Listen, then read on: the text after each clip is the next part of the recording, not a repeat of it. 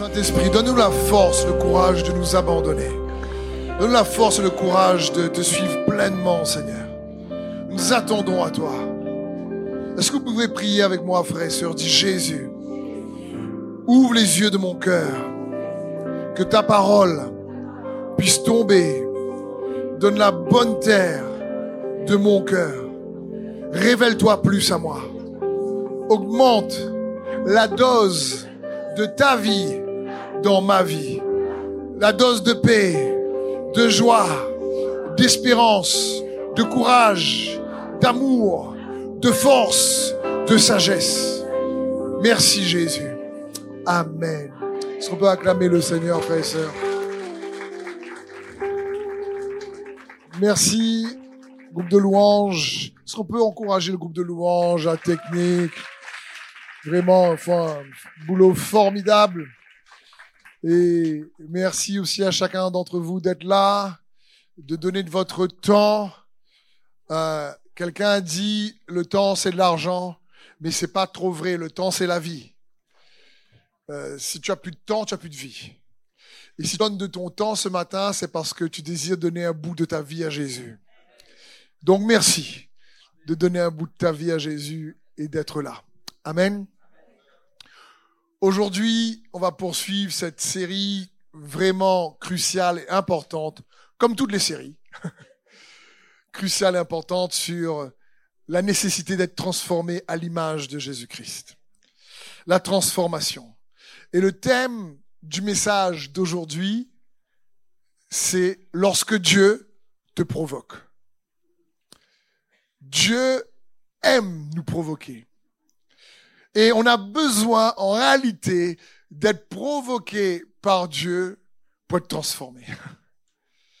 Et dans cette série, je vous ai encouragé et je prie pour vous, pour l'Église, pour chaque frère et sœur de l'Église, pour que Dieu augmente notre appétit et notre soif de lui, de Christ Jésus et de son royaume. Des choses d'en haut, comme nous dit la parole de Dieu. Colossiens 3, 2 nous dit, affectionnez-vous aux choses d'en haut et non celles qui sont sur la terre. Car vous êtes morts et votre vie est cachée avec Christ en Dieu. Amen. Ta vie est cachée avec Christ en Dieu. Dis avec moi, Jésus, montre-moi un échantillon de cette vie cachée en toi. Parce que vous allez voir, c'est ce que Dieu utilise pour nous provoquer. Et pour ça, il est bon que nous puissions avoir de l'appétit pour les choses d'en haut. On a vu ensemble que avoir faim, c'est quoi? C'est un désir qui nous pousse à chercher à satisfaire un besoin. Quand tu as faim, c'est quoi? C'est que tu as un désir qui te pousse à satisfaire le besoin de manger. Mais le besoin de manger vient d'où? Du fait que ton corps libère des hormones et il te dit j'ai besoin d'énergie, mange. Et toi tu dis non, je suis jeune en ce moment, tu n'as pas compris. Et le corps te dit il a besoin d'énergie, mange. Bon, des fois, on mange sans énergie. Des fois, on mange tellement que c'est épuise l'énergie tellement. Mais en général, une des manières dont le corps stimule ce désir d'avoir faim, c'est parce que il a besoin de nutriments, de vitamines pour les transformer en énergie et en vie. Amen. Mais il n'y a pas que ça qui stimule la faim naturel, je parle. Et vous allez voir, il y a une belle analogie avec la faim spirituelle. Mais il est bon de comprendre comment cela se passe déjà dans le naturel. Une autre manière qui stimule la faim naturelle, c'est des éléments extérieurs, comme par exemple, tu regardes une publicité avec un joli hamburger et, ou un joli steak. Et là, tu regardes le steak, tu fais waouh. Bon, certains, c'est peut-être une jolie salade. Et là, tu fais waouh, c'est vert. Chacun ses goûts. Revenons au steak plutôt. tu regardes le steak et en regardant le, le, steak ou une belle glace ou un bon repas, tu n'avais pas pensé avoir faim, mais d'un coup, tu dis, t'es, en manger non. Et donc, c'est stimulé ici parce que tu vois dans quelque chose qui vient activer, comme un stimuli, ton désir d'avoir faim. Ou sinon, un autre exemple, tu vas chez tes parents ou chez ton frère, ta soeur, des amis, et tu penses pas du tout à manger, mais quand tu rentres dans la maison, il y a une odeur de curry qui monte dans tes narines. Et là, d'un coup, tu ça sent bon ici, ça Et eh, tu fais quoi manger là? Et là, il est en train de te dire qu'il est en train de faire un super repas, un gratin de je sais pas quoi, ou euh, vraiment un repas que toi tu aimes. Et d'un coup, l'odeur a stimulé la faim par des éléments extérieurs. Donc, il faut voir et comprendre que Dieu va provoquer notre faim spirituelle un peu de la même manière. Et on va voir dans ce message, comment donc Dieu provoque notre appétit spirituel pour nous transformer. Un des éléments ou une des manières que Dieu utilise, j'appelle ça le principe de l'exposition. C'est lorsqu'on est exposé. Comme pour le naturel, tu es exposé à de la pub, tu es exposé à des trucs, ah, tu dis, ah, on va acheter ça, ou on va aller dans tel restaurant, parce que tu as vu le fait d'avoir été exposé a stimulé en toi le désir d'aller à tel endroit ou de manger telle chose. C'est pareil pour l'odeur. L'odeur a stimulé. Et spirituellement, Dieu utilise le même principe, le principe de l'exposition, pour venir stimuler notre appétit spirituel. C'est un principe fort et puissant. Dieu, par exemple, va nous exposer à une dimension de sa gloire qu'on ne connaissait pas. Et cette dimension-là va venir nous pousser à avoir de l'appétit pour l'expérimenter plus. Parce que quand tu es pas exposé, tu sais pas que ça existe. Si tu sais pas que ça existe, t'as pas envie. Parce que tu, tu peux pas, que tu connais pas ce que tu connais pas, eh ben, tu connais pas. Fais un peu de philo. Tu sais pas que ça existe. Mais quand Dieu t'expose à une dimension de son amour, une dimension de sa gloire que tu ne connaissais pas, il désire utiliser cela pour venir stimuler en toi le désir d'aller plus loin avec lui, de passer un autre niveau avec lui. C'est le même principe de ce verset clé de cette série transformation dans 2 Corinthiens 3, 18 où la Bible dit, mais nous tous, nous contemplons comme dans un miroir, la gloire du Seigneur. Et nous sommes transformés en la même image, de gloire en gloire, comme par le Seigneur l'Esprit. Le, le, mot contempler, je vous avais dit, c'est euh, voir, admirer avec insistance.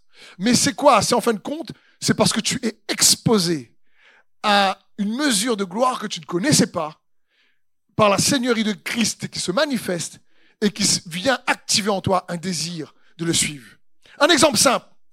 Quand Dieu vraiment fait des signes, des miracles et des prodiges qu'il guérit, et que tu vois une intervention évidente de sa puissance, il t'expose à une dimension de gloire, de sa gloire, qui a pour objectif de te donner de l'appétit pour mieux le connaître. Amen.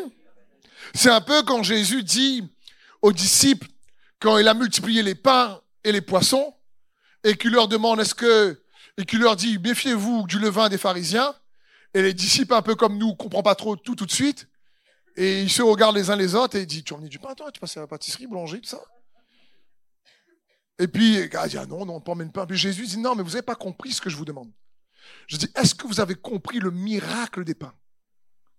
Jésus dit, je, je, vous ai exposé à une expression glorieuse de la démonstration de ma puissance par la multiplication des pains et des poissons. Il dit, est-ce que vous avez compris? Jésus voulait que cette exposition à la démonstration de sa puissance produise quelque chose en eux, leur donne une soif de comprendre et de mieux connaître qui il est. C'est dans ce sens que Dieu désire nous exposer. C'est pareil, quand Dieu nous donne des promesses, qu'est-ce qu'il désire? Il désire nous activer pour quelque chose de meilleur pour nos vies.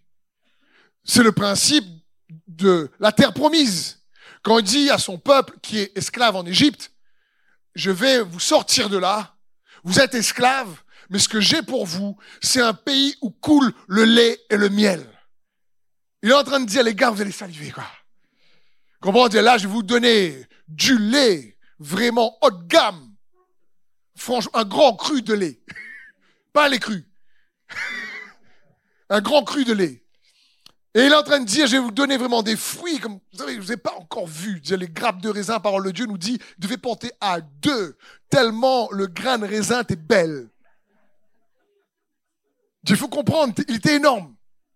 Et du coup, euh, il est en train de quoi? Il veut leur exposer à mieux. Il veut leur faire comprendre qu'il est capable, réellement, bien plus qu'il le pense, de les bénir. Mais pour ça, il faut élargir leur manière de penser à son sujet. Dieu désire élargir sa manière dont toi et moi nous voyons sa capacité. Comprenez? Pour pouvoir recevoir, il désire que nous puissions être exposés à une plus grande dimension de sa gloire. Et il fonctionne comme ça.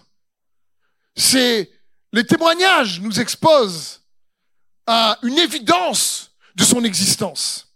Les témoignages nous démontrent qu'il est bien là. Et ce qu'il a fait pour un, il est capable de le faire pour tous. En gardant la foi. Et c'est une manière dont Dieu utilise. C'est une manière que le monde utilise. également pour nous faire consommer. Le principe de l'exposition. Le problème, c'est qu'on peut être exposé à de bonnes choses, comme on peut être exposé à de mauvaises choses. Quand quelqu'un est exposé dans un réseau relationnel à des choses mauvaises, il peut malheureusement tourner. Je veux dire, comprenons bien, Dieu utilise le principe de l'exposition pour nous transformer, mais le diable aussi utilise le principe de l'exposition pour nous déformer. Comment s'appelle le principe d'exposition du diable? La tentation. C'est quoi la tentation? C'est qu'il t'expose à quelque chose qui veut te faire croire que c'est bon, mais en réalité, c'est quelque chose pour te détruire. Quand il dit à Ève, regarde ce fruit, il est beau. Et la Bible dit que quand Ève a vu qu'il était beau, elle a mangé une gobe, c'est-à-dire un bout. C'est-à-dire un bout. C'est pour voir si vous suivez.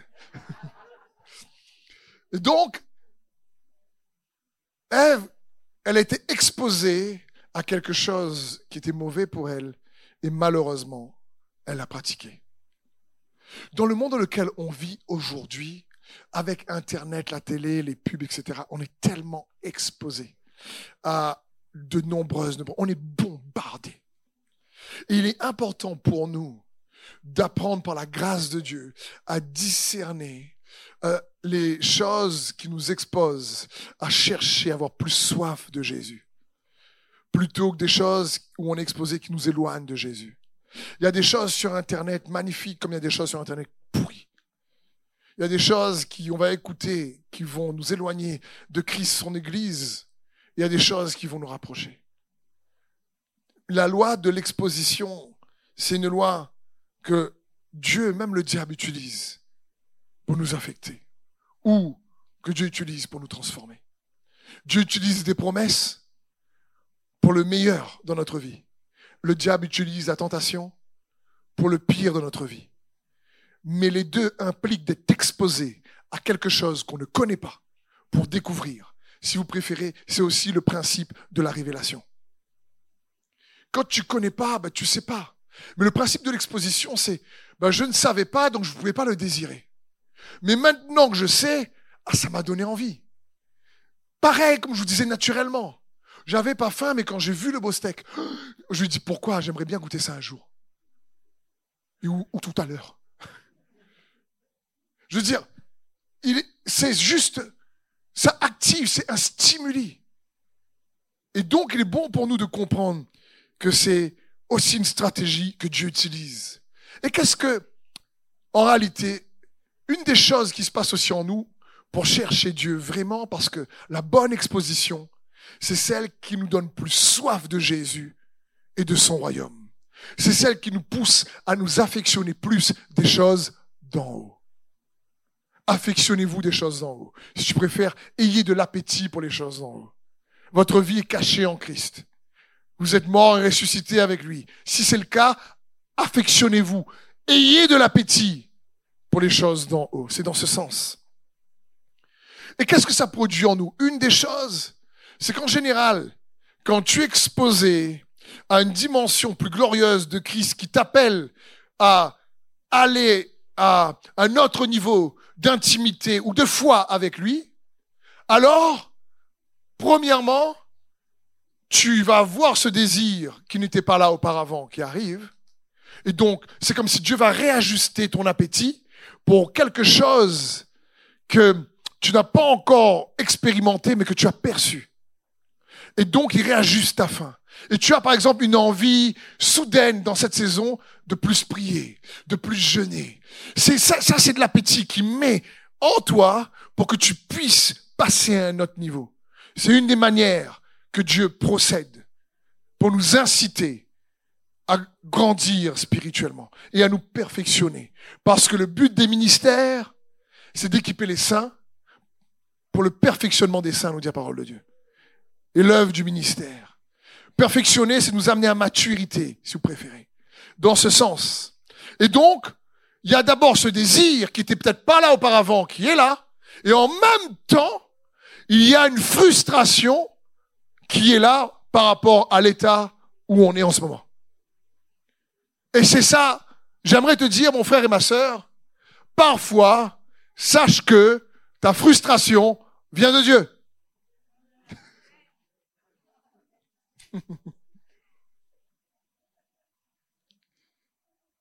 Parce qu'on pense toujours qu'on est frustré, c'est mauvais. Oui, mais euh, parfois c'est Dieu lui-même qui désire nous frustrer dans l'état, dans la condition dans laquelle on est spirituellement aujourd'hui, en créant de l'appétit pour nous pousser à progresser, à être transformés à son image. C'est ce que Dieu désire parfois. C'est les deux en même temps. Tu as comme une sainte insatisfaction dans l'état où tu es. Et faut comprendre que Dieu utilise ça. Une sainte insatisfaction. Tu dis, il doit avoir plus en Jésus, c'est pas possible. Et en même temps, tu dis, je vais aller chercher un désir qui vraiment émerge dans ton cœur. Prenons l'exemple de Gédéon. Gédéon est un bel exemple. Parce que Gédéon, comme vous savez dans Juge 6, il est en train de battre du blé dans un pressoir euh, euh, réellement euh, à, à, à, à, vin. Oui, c'est ça. Pressoir à vin. Et il y a les Madianites qui sont là. Et Gédéon a peur. Et l'Éternel, l'ange de l'Éternel lui apparaît. Et la Bible dit dans Juge 6, 12, l'ange de l'Éternel lui apparut et lui dit, l'Éternel est avec toi, vaillant héros. Et encore une fois, Gédéon est tout seul, il a peur. Et comme je l'ai déjà dit, il a dû dire, mais qui lui cause? Il est tout seul, il a dû dire, mais c'est qui le vaillant héros ici? Donc sûrement quand Dieu lui a parlé, il a fait, ah ben il n'y a personne d'autre. Il faut bien comprendre qu'est-ce que Dieu est en train de faire ici? Dieu, l'ange de l'Éternel, introduit, expose Gédéon à une image, une échantillon de l'image de comment Dieu le voit. Je le répète. Dieu expose Gédéon en lui montrant un échantillon de l'image de comment Dieu le voit. Dieu expose Gédéon à un échantillon de l'image de comment Dieu le voit. Si tu préfères dire autrement, c'est que Dieu veut que nous puissions avoir une image ou un aperçu de notre version divine. Ou dit autrement, Dieu veut qu'on puisse avoir une image de nous-mêmes telle qu'elle est perçue par lui. Ça va? C'est important de comprendre ça. Dieu expose à Gédéon à comment Dieu le voit, parce que Gédéon ne se voit pas comme ça. Et c'est souvent le problème des enfants de Dieu. En tant qu'homme dans la chair, on se rappelle bien plus de nos erreurs, nos malheurs, nos déboires, nos échecs, nos culpabilités, nos condamnations, tout ce qu'on a raté. Gédéon a là, il, a peur et Dieu lui dit Gédéon, vaillant héros. Et ça a dû être un choc pour lui au départ. Mais Dieu est en train de dire écoute, il faut que tu arrives à comprendre que je ne te vois pas comme toi tu te vois. Et Dieu souvent nous expose à une dimension de qui nous sommes en lui et lui en nous pour nous donner soif et faim. C'est pour ça que j'aimerais vous encourager, le frère et soeur de l'Église destinée, dans cette période et où si tu nous visites, à prier en disant Seigneur, visite-moi. Révèle-toi à moi. Seigneur, c'est toi que je veux. Je veux plus de toi. Et c'est ce que Dieu a fait avec l'apôtre Paul. L'apôtre Paul va dire de lui-même, je connais un homme il y a 14 ans de cela. Est-ce dans son corps ou hors de son corps? Dieu seul sait. Il dit s'il fallait se vanter, je me vanterai d'un tel homme, mais de moi-même, je ne me vanterai pas. Et c'est une explication un peu bizarre en réalité. La première fois que je me rappelle que j'ai lu ce passage, je l'ai lu à plusieurs reprises parce que je ne comprenais pas. Je dis, c'est lui, c'est pas lui, il parle de lui à la troisième personne.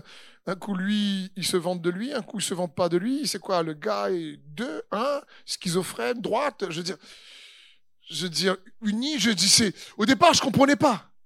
Mais le passage est révélateur et puissant. Et qu'est-ce qu'il est en train de dire? Il dit, Dieu m'a exposé à qui je suis en lui. Quand j'étais exposé et que j'ai vu comment Dieu me voit et ce que Dieu m'appelle à devenir, quand j'ai vu qui j'étais appelé à devenir en Christ Jésus, par la grâce de Dieu, dit d'un tel homme, je me vanterai. Parce que c'est le produit, le fruit de la grâce de Dieu et des efforts qu'on peut faire combinés et activés toujours par la grâce de Dieu. Parce que Paul va dire, je suis ce que je suis par grâce. Mais la grâce de Dieu n'a pas été vaine dans ma vie. Parce que j'ai travaillé plus que tous. Non pas moi, mais la grâce de Dieu au travers de moi. Et puis il va dire, lui dans la chair, il va pas se vanter, mais Paul nous montre ici que toute sa vie, il a cherché à devenir celui ou celle que Dieu veut qu'il devienne parce qu'il était exposé à ça.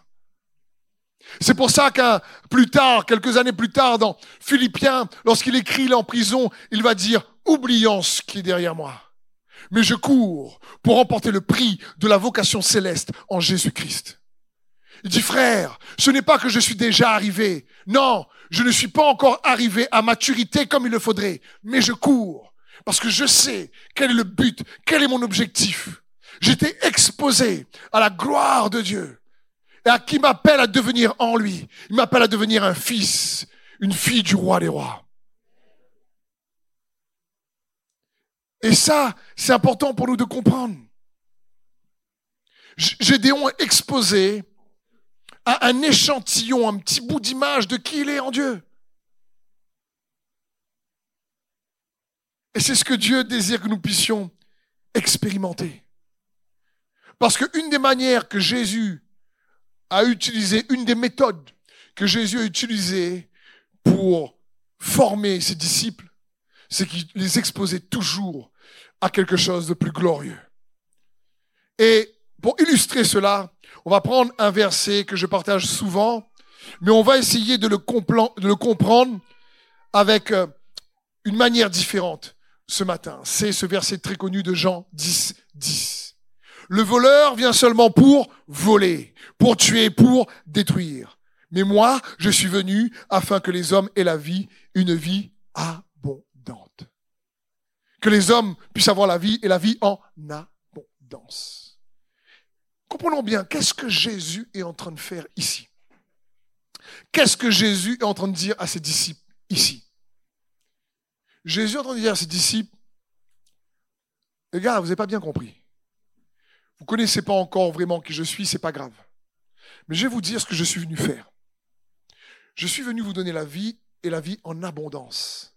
C'est-à-dire une vie satisfaisante, une vie réellement avantageuse, une vie qui n'est pas de ce monde. C'est moi qui la donne. Vous ne pourrez pas la trouver dans ce monde. C'est moi qui donne la vie. Je suis venu donner cette vie. Cette vie ne se trouve pas dans ta catégorie sociale, cette vie ne se trouve pas dans ton compte en banque, cette vie ne se trouve pas dans ton statut, cette vie ne se trouve pas du tout dans ton talent, dans ton don, dans qui tu es. Cette vie, c'est moi qui donne. Il est en train de dire ici, cette vie qui, que je vous donne, encore une fois, il parle à des gens vivants. Donc il ne parle pas de la vie biologique, la vie physique ou naturelle, qu'on appelle la vie bio, bios comme on dit. Il parle ici de la vie Zoé. Il parle de la vie qui n'est pas de ce monde, de la vie d'en haut, que lui seul peut donner. Il est en train de dire, je vais vous exposer à une vie que vous ne connaissez pas. Non seulement je vais vous exposer, mais je vais la démontrer afin d'aiguiser, d'attiser votre soif, vous donner de l'appétit pour qu'aussi vous puissiez me la demander et la recevoir. Jésus le chemin, la vérité, la vie. Et il désire que nous puissions comprendre ça. Jésus nous dit, je suis venu donner la vie. Il n'est pas venu donner une religion. Il n'est pas venu donner une dénomination ou une église. L'église est un moyen que Dieu utilise parce que l'église est aussi l'idée de Christ qui bâtit son église pour faire avancer son royaume et permettre à ce que les enfants de Dieu qui viennent à l'église puissent recevoir de sa vie. Parce que sa parole est la vie. Il dit au commencement était la parole. La parole était avec Dieu et la parole était Dieu. En elle, il y avait la vie et cette vie était la lumière des hommes. Et la parole s'est faite chair. Et à ceux qui l'ont reçue, cette parole, elle leur a donné le pouvoir, la puissance de devenir enfants de Dieu. Et Jésus veut que nous puissions comprendre ça, puissions être exposés à ça. Quand il parle de vie abondante, il est en train de dire, il y a un potentiel de vie que je vais placer en vous, que j'aimerais que vous puissiez être exposés pour mieux la désirer. C'est, il faut comprendre que je parle de potentiel de vie, c'est, il y a de la puissance en réserve dans cette vie. Il y a de la force inexploitée dans cette vie. Il y a des capacités, des dons spirituels cachés dans cette vie. Il y a dans cette vie la capacité que tu deviennes ce que jamais aucun effort humain ne peut réaliser. Il y a dans cette vie ce potentiel, tout ce que tu peux atteindre par sa grâce et non par tes efforts. Il y a dans cette vie la possibilité d'accomplir des choses et de faire des exploits que que cette vie peut nous permettre d'accomplir et de faire. Et Jésus veut que son peuple ait soif de cette vie. Mais pour essayer de bien décrire de manière peut-être un peu plus pragmatique cette vie abondante, on va laisser la parole expliquer la parole. Parce qu'au verset 11 de Jean 10, Jésus va dire, je suis le bon berger. Le bon berger donne sa vie pour ses brebis. Donc on de comprendre qu'il y a, quel potentiel il y a dans cette vie abondante. Et n'oublions pas, Dieu est décrit par beaucoup de noms. Un seul nom ne suffit pas pour expliquer toutes ses qualités.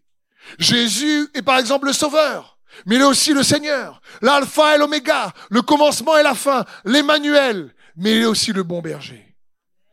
Il attache, si vous préférez, ici, le don de cette vie abondante à cette qualité de bon berger.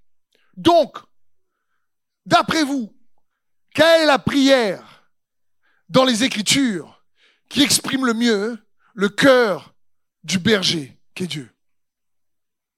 Le psaume 23. le psaume 23 nous décrit la vie abondante que Jésus veut donner à ses enfants. Quand il dit je suis le bon berger, il est en train de dire les gars, vous vous avez lu, vous avez appris par cœur le psaume 23. Je vais vous le démontrer et la donner. Parce que vous avez lu, mais ce que vous avez lu, c'est moi. Jésus dit c'est lui le bon berger. Donc vous connaissez ce psaume magnifique? L'éternel est mon berger. Je ne manquerai de rien.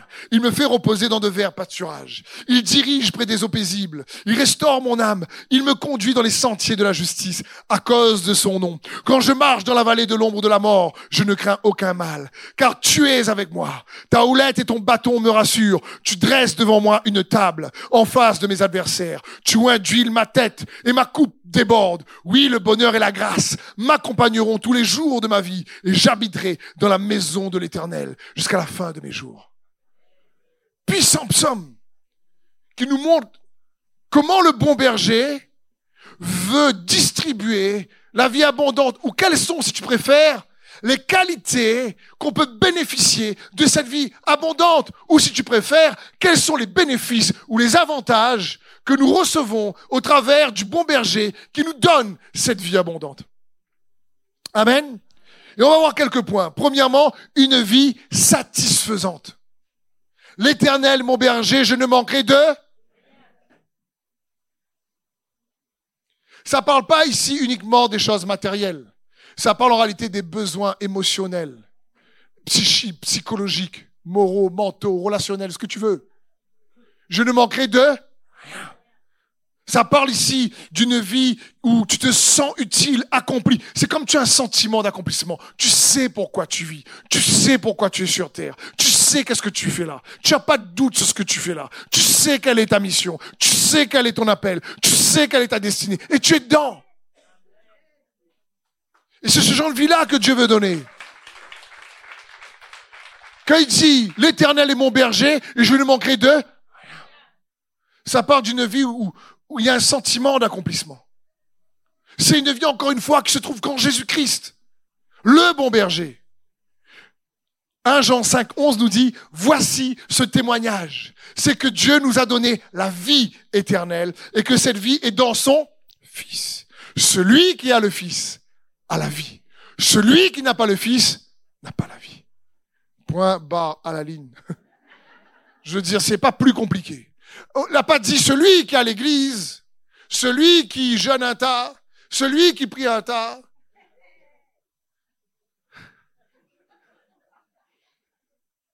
La Bible dit celui qui a le Fils a la vie, celui qui n'a pas le Fils n'a pas la vie. Quelle tragédie serait pour un chrétien de venir à l'église tout le temps et ne pas avoir le Fils jamais.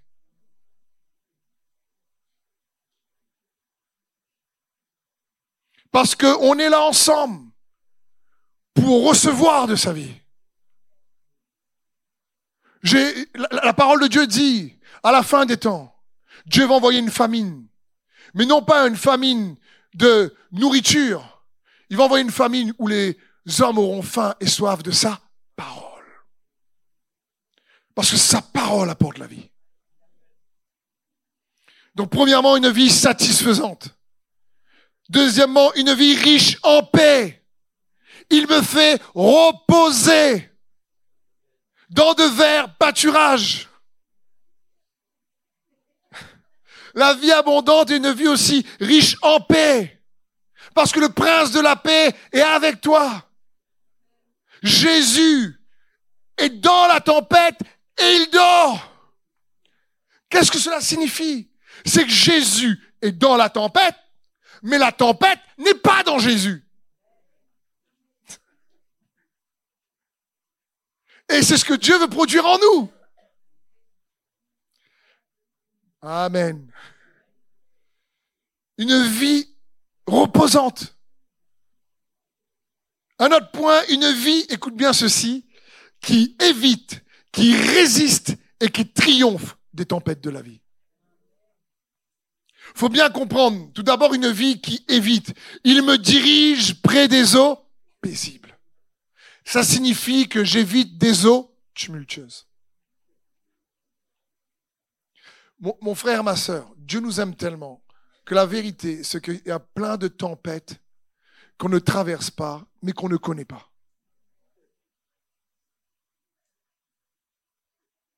L'exemple euh, du démon de Gadarénien dans la parole de Dieu. Quand Jésus le délivre, quand il est possédé, cet homme-là, il ne sait pas que Jésus a dû traverser une tempête pour venir le délivrer.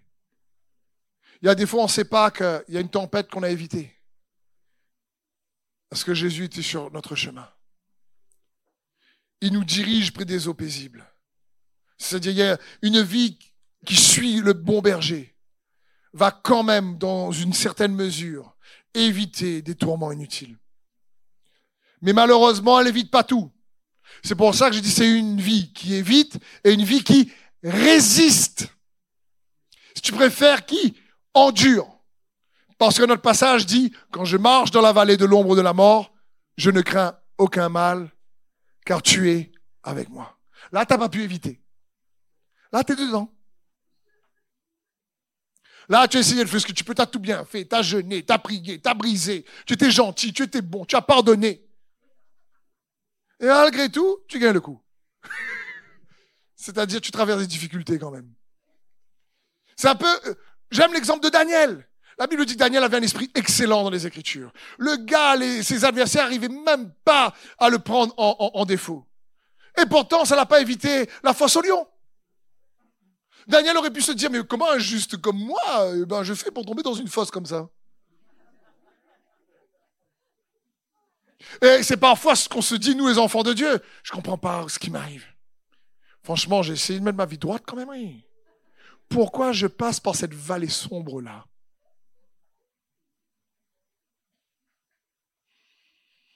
Une vie qui évite, une vie qui résiste, mais aussi une vie qui triomphe des tempêtes de la vie. Ce que notre passage dit, il me conduit dans les sentiers de la justice, à cause de son nom. Il est en train de dire, peu importe les injustices que tu as pu traverser, peu importe ce que tu as pu expérimenter, le bon berger est celui qui fait justice. Il est celui qui sera capable d'étendre sa main. Il est celui qui sera capable de te faire voir sa justice sur terre comme au ciel parce qu'il est le juste. Un autre point, une vie où tu es restauré, guéri de tous tes traumatismes et blessures passées. Il restaure mon... Faut bien comprendre, il restaure mon âme, ça parle ici, euh, pas uniquement il restaure un petit peu comme un, euh, mal fait, quoi. C'est un petit, un petit bricolage. Non, non, c'est pas gros doigt, justement. C'est pas, c'est pas une petite restauration gros doigt, comme on dit. C'est une restauration fin doigt. C'est, c'est dans ce sens, c'est vraiment bien fait. Il restaure mon âme. C'est pour ça que le Saint-Esprit appelé le consolateur. Parce qu'il sait que on va traverser des moments compliqués. Ça signifie qu'il est là pour nous restaurer, nous relever. La Bible dit, mais si celui qui a relevé, relevé Christ d'entre les morts habite en vous, alors il vous relèvera aussi d'entre les morts. S'il est capable de nous relever par la puissance de son esprit d'entre les morts, quelle situation que tu as traversée, tu crois que Dieu n'est pas capable de te relever?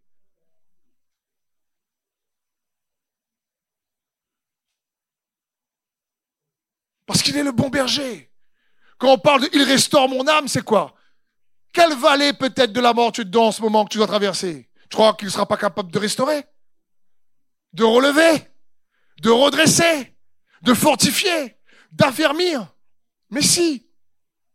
Parce que notre passage va dire, mais après que vous ayez souffert pendant peu de temps, 1 Pierre 5, 10, il vous restaurera, il vous affermira, il vous fortifiera, il vous rendra inébranlable. Amen. À Jésus-Christ soit toute la gloire. Donc quand il restaure, il veut pas juste le faire de manière fragile. Il restaure mon âme. Il veut rendre l'âme prospère. Bien aimé, je souhaite que tu prospères à tout égard, comme prospère l'état de ton âme. C'est le bon berger. Quand il parle de la vie abondante, c'est à ça qu'il voulait exposer les disciples, et nous avec, pour nous donner soif de dire non, mais nous sommes transformés en la même image parce que je vois dans sa vie, au travers de sa parole que je reçois avec foi, une mesure de gloire que Dieu a pour moi. Un autre point, c'est une vie conduite par l'esprit. Ta houlette et ton bâton me. Ça part de l'autorité de l'esprit. Si vous marchez selon la chair, vous allez récolter les choses de la chair. Mais si vous marchez selon l'esprit, vous récolterez les choses de l'esprit. Ça parle, marcher comme l'esprit. Je vais essayer de caricaturer. C'est pas ça, mais comprenez bien, c'est comme si tu as un sixième sens. C'est comme si à côté de euh, l'ouïe, l'odorat, le toucher, euh, la vue, etc., c'est comme si avec le Saint-Esprit, tu gagnes en sagesse, tu gagnes en discernement. Prophétiquement, tu sais quel choix, quel chemin choisir, quelle orientation. Pourtant, quand tu raisonnes, tu as l'impression que c'est pas ce qu'il faut, mais au fond de toi, tu sais qui te dirige là-bas. Sa paix te conduit, sa houlette te conduit, le Saint-Esprit te conduit. C'est comme si on a une vie assistée par le Saint-Esprit. Et il nous assiste pour nous dire, eh, non, on va pas là-bas. Un peu comme Abraham euh, euh, et Lot. Lot voit les plaines de Sodome et Gomorre, il dit, waouh, elles sont belles, regarde, c'est magnifique. Là, là, ça va être bon, hein, Sodome et Gomorre, en plus, à côté, on va faire la fête. Il dit, bon, Abraham, moi, je prends ça. Abraham dit, ok, moi, je vais prendre euh, les récifs, les montagnes. Je dis, là, il y aura, il faudra monter, lever, mais on, on va y aller. Et pourtant, plus tard, c'est Abraham qui va sauver Lot pour son intercession. Parce qu'Abraham savait que ce n'était pas l'endroit où il était qui allait lui donner la vie. C'était avec celui qu'il était connecté. C'est pas pareil. C'est pas pareil. Un autre point, cette vie abondante, c'est une vie avec des relations exceptionnelles. Un certain faire bon, ça, existe ce truc-là? C'est possible d'avoir une affaire comme ça? Tu dresses devant moi une table devant mes adversaires. Que représente la table? Elle représente la convivialité et l'hospitalité. C'est-à-dire, même si j'ai des adversaires, même s'il y a des gens qui me rejettent, même s'il y a des gens qui me trahissent, même s'il y a des gens qui me calomnient, mais dans tout ça, Jésus, en te suivant, il y a une table, il y a des gens de qualité qui se tiennent à mes côtés. Tu induis ma tête et la joie ne part pas. Parce que tu, tu permets à ce que, malgré tout, il y ait des relations fortes à mes côtés. C'est ça la table. Va manger tout seul, tu vas voir. Si c'est fun.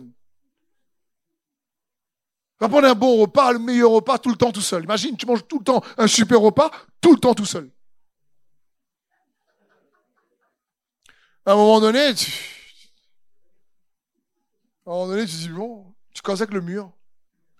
Tu fais comme le, film Gala, tu appelles le mur Wilson. Ce petit ballon, un seul au monde. Tu es seul à table.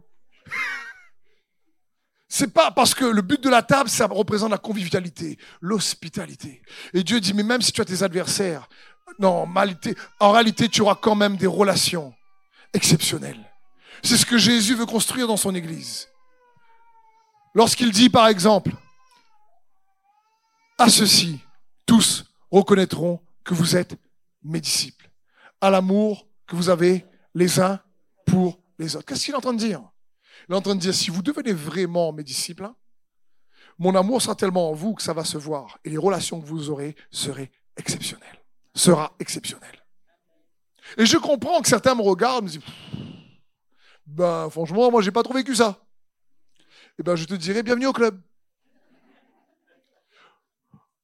Même en tant que pasteur, combien de fois j'étais déçu par des collaborateurs, des frères et sœurs, combien de fois on a pu parfois des relations sentir le rejet, la condamnation, combien de fois ça a été compliqué, et pourtant tu dis mais c'est pas possible, dans l'église je devrais aimer à cause banal et comme ça.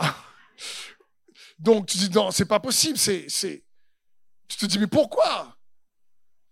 Mais je vais te dire une chose, je vais pas laisser mon expérience devenir la vérité je vais laisser sa vérité changer mon expérience. C'est pas pareil. C'est pas parce qu'on est déçu, rejeté, que y a, tu n'as pas encore expérimenté justement ça que Dieu ne veut pas. Quand il dit que tous soient un, d'après toi, c'est quoi? Dans Jean 17, c'est des relations nulles?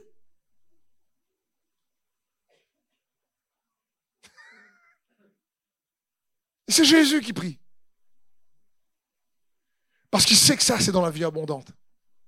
Et désire qu'on puisse avoir un avant-goût sur terre. Parce qu'au ciel, ce sera le cas. Au ciel, là, ça va être bon. Hein. Mais si on peut faire en sorte qu'il soit sur la terre comme au ciel déjà, c'est bien. Que ton règne vienne. Petit avant-goût, c'est quand même bien. Petit apéro.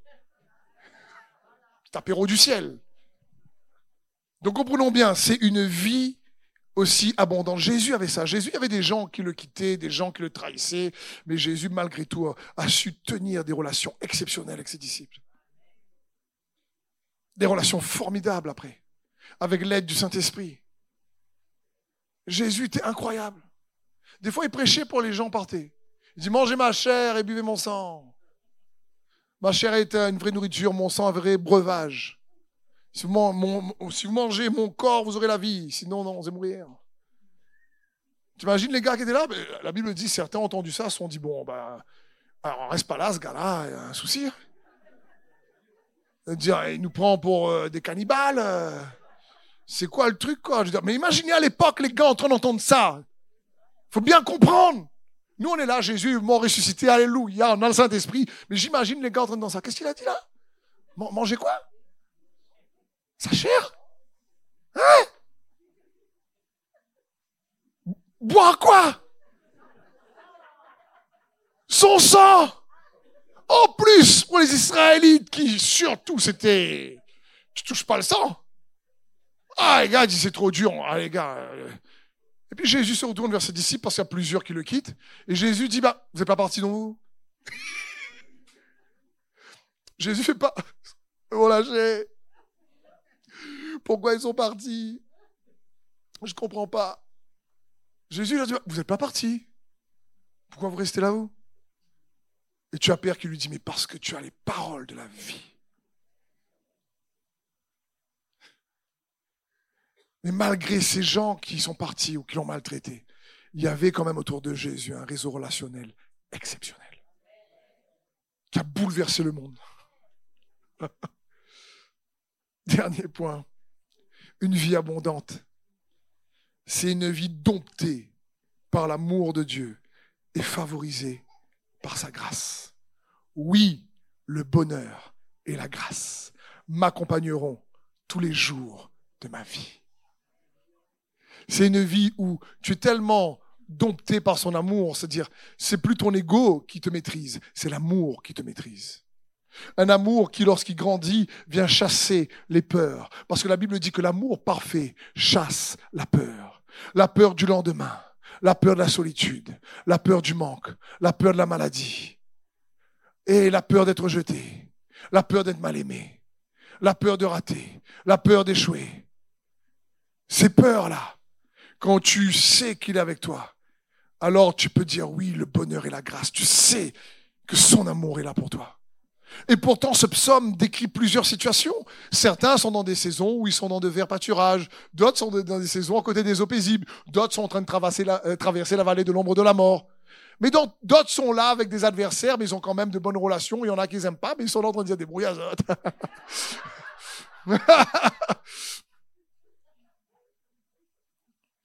en fonction des saisons de chacun. Et puis il conclut en disant, mais de toute façon, en fonction de toutes les saisons que chacun traverse, tu sais quoi? Je vais te dire une chose je sais que oui, le bonheur et la grâce m'accompagneront tous les jours de ma vie. Il est en train de dire, je sais que je suis aimé de Dieu et j'habiterai dans la maison de l'éternel jusqu'à la fin de mes jours. Waouh. Alors merci d'être venu dans la maison de l'éternel ce matin. Il est en train de dire, et David aimait la maison de l'éternel. Et il savait que dans la maison de l'éternel, il pouvait recevoir la vie de Dieu. Et donc il dit, allez, malgré tout, je sais que sa bonté, sa grâce, le bonheur m'accompagneront. David était devenu un captif de l'amour. Et c'est ce que Dieu veut que nous soyons. Captifs de son amour. Tu deviens immunisé, tu es immunisé contre le mal. Quand on te fait du mal, eh ben, ça te fait moins mal, parce que ça te fait mal extérieurement, mais pas intérieurement. Parce que tu es dompté par l'amour. Comme Jésus sur la croix, il y a un, un, commence un tsunami de haine envers lui. Il est crucifié. On lui crache dessus. On le frappe. On lui met une couronne d'épines. On le fouette. On l'injure. Tout le monde se moque de lui. Il souffre. Il a perdu beaucoup de sang. Il est sur la croix. Et il les regarde. Et il dit, Père, pardonne-leur. Parce qu'ils savent pas ce qu'ils font. Ça, c'est dompté par l'amour. Ça, c'est captif de l'amour. On lui a fait du mal, mais ce mal n'a pas produit du mal en lui. Le mal qu'on a fait contre lui a été stoppé, paralysé, désintégré par la puissance de l'amour en lui. Et ce mal qu'on a fait contre lui n'a pas produit donc du mal en lui. Et du coup ne s'est pas exprimé au travers de lui. Le mal qu'on a fait contre lui a été donc désintégré par l'amour qu'il est. Et du coup, il a rendu l'amour. En disant, Père, pardonne-leur. Et ça, c'est la vie abondante que Dieu veut pour nous. Ah, il y a de chemin, oui.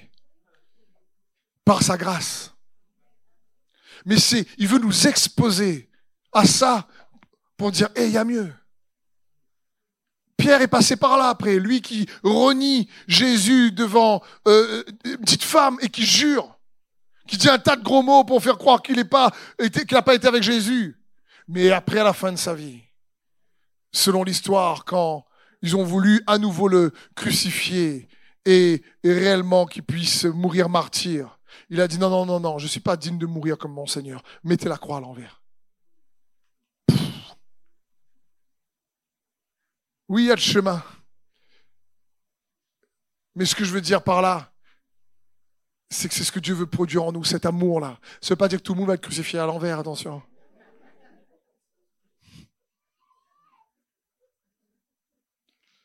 Ça parle surtout de comprendre qu'une vie captive de l'amour, où l'amour de Dieu nous maîtrise. Je termine sur cet exemple pour bien comprendre. L'image est domptée par l'amour. C'est comme un cheval sauvage qui fait ce qu'il veut.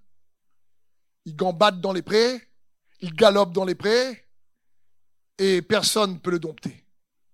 Mais une fois qu'un homme l'a dompté, eh ben, il est dirigé par cet homme qui l'a rendu captif de sa volonté. Est-ce que le cheval a perdu de sa force? Est-ce que le cheval a perdu son physique, sa condition physique? Est-ce que le cheval a changé de couleur? Est-ce que le cheval a grandi? Non. C'est le même cheval. Qu'est-ce qui a changé? C'est qu'au lieu d'être dompté par son ego, livré à lui-même, il est dompté par un cavalier. Quand je vous parle d'être dompté par l'amour, c'est dans ce sens. Au lieu que ce soit notre ego, je vous fais mal à moi, mais il fait mal à eux. Après ma demande pardon, par contre. Parce que je suis un enfant de Dieu quand même, attention.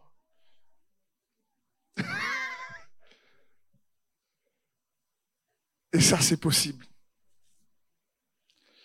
Et Jésus dit, le voleur ne vient que pour dérober et détruire. Mais moi, je suis venu vous donner la vie et la vie en abondance. C'est une vie qui n'est pas d'ici. C'est pour ça qu'on a du mal à comprendre. C'est une vie mystérieuse. C'est une vie que lui seul peut donner. C'est une vie que l'on peut extraire uniquement dans une relation de foi avec Jésus. C'est une vie qui renferme les qualités que je vous ai partagées parce que c'est le bon berger qui la donne. Et dans le psaume 23, le bon berger nous explique quelle vie il veut nous donner, comment il veut nous conduire, comment il veut nous protéger, comment il veut nous préserver, comment il veut nous bénir, comment il veut nous donner la paix. C'est dans ce sens. C'est pour ça que Dieu nous transforme en nous provoquant. à découvrir une autre dimension de, sa, de son glorieux amour envers nous, pour qu'on puisse comprendre que rien au monde, comme on a adoré tout à l'heure, ne pourra nous donner les avantages, les bénéfices, les qualités qui ne peuvent uniquement se recevoir au travers de notre relation avec Jésus-Christ, le Seigneur des Seigneurs et le berger des bergers. Amen. Merci d'avoir suivi ce message. J'espère que ce message a fortifié votre foi.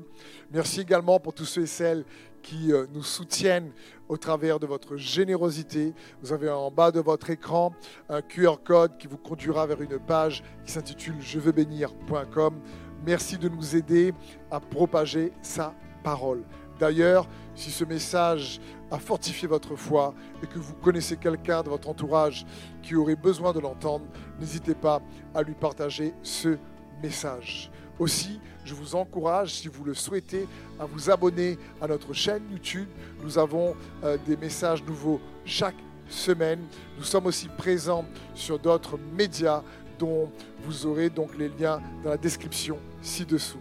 En tout cas, merci de nous avoir suivis. Soyez bénis.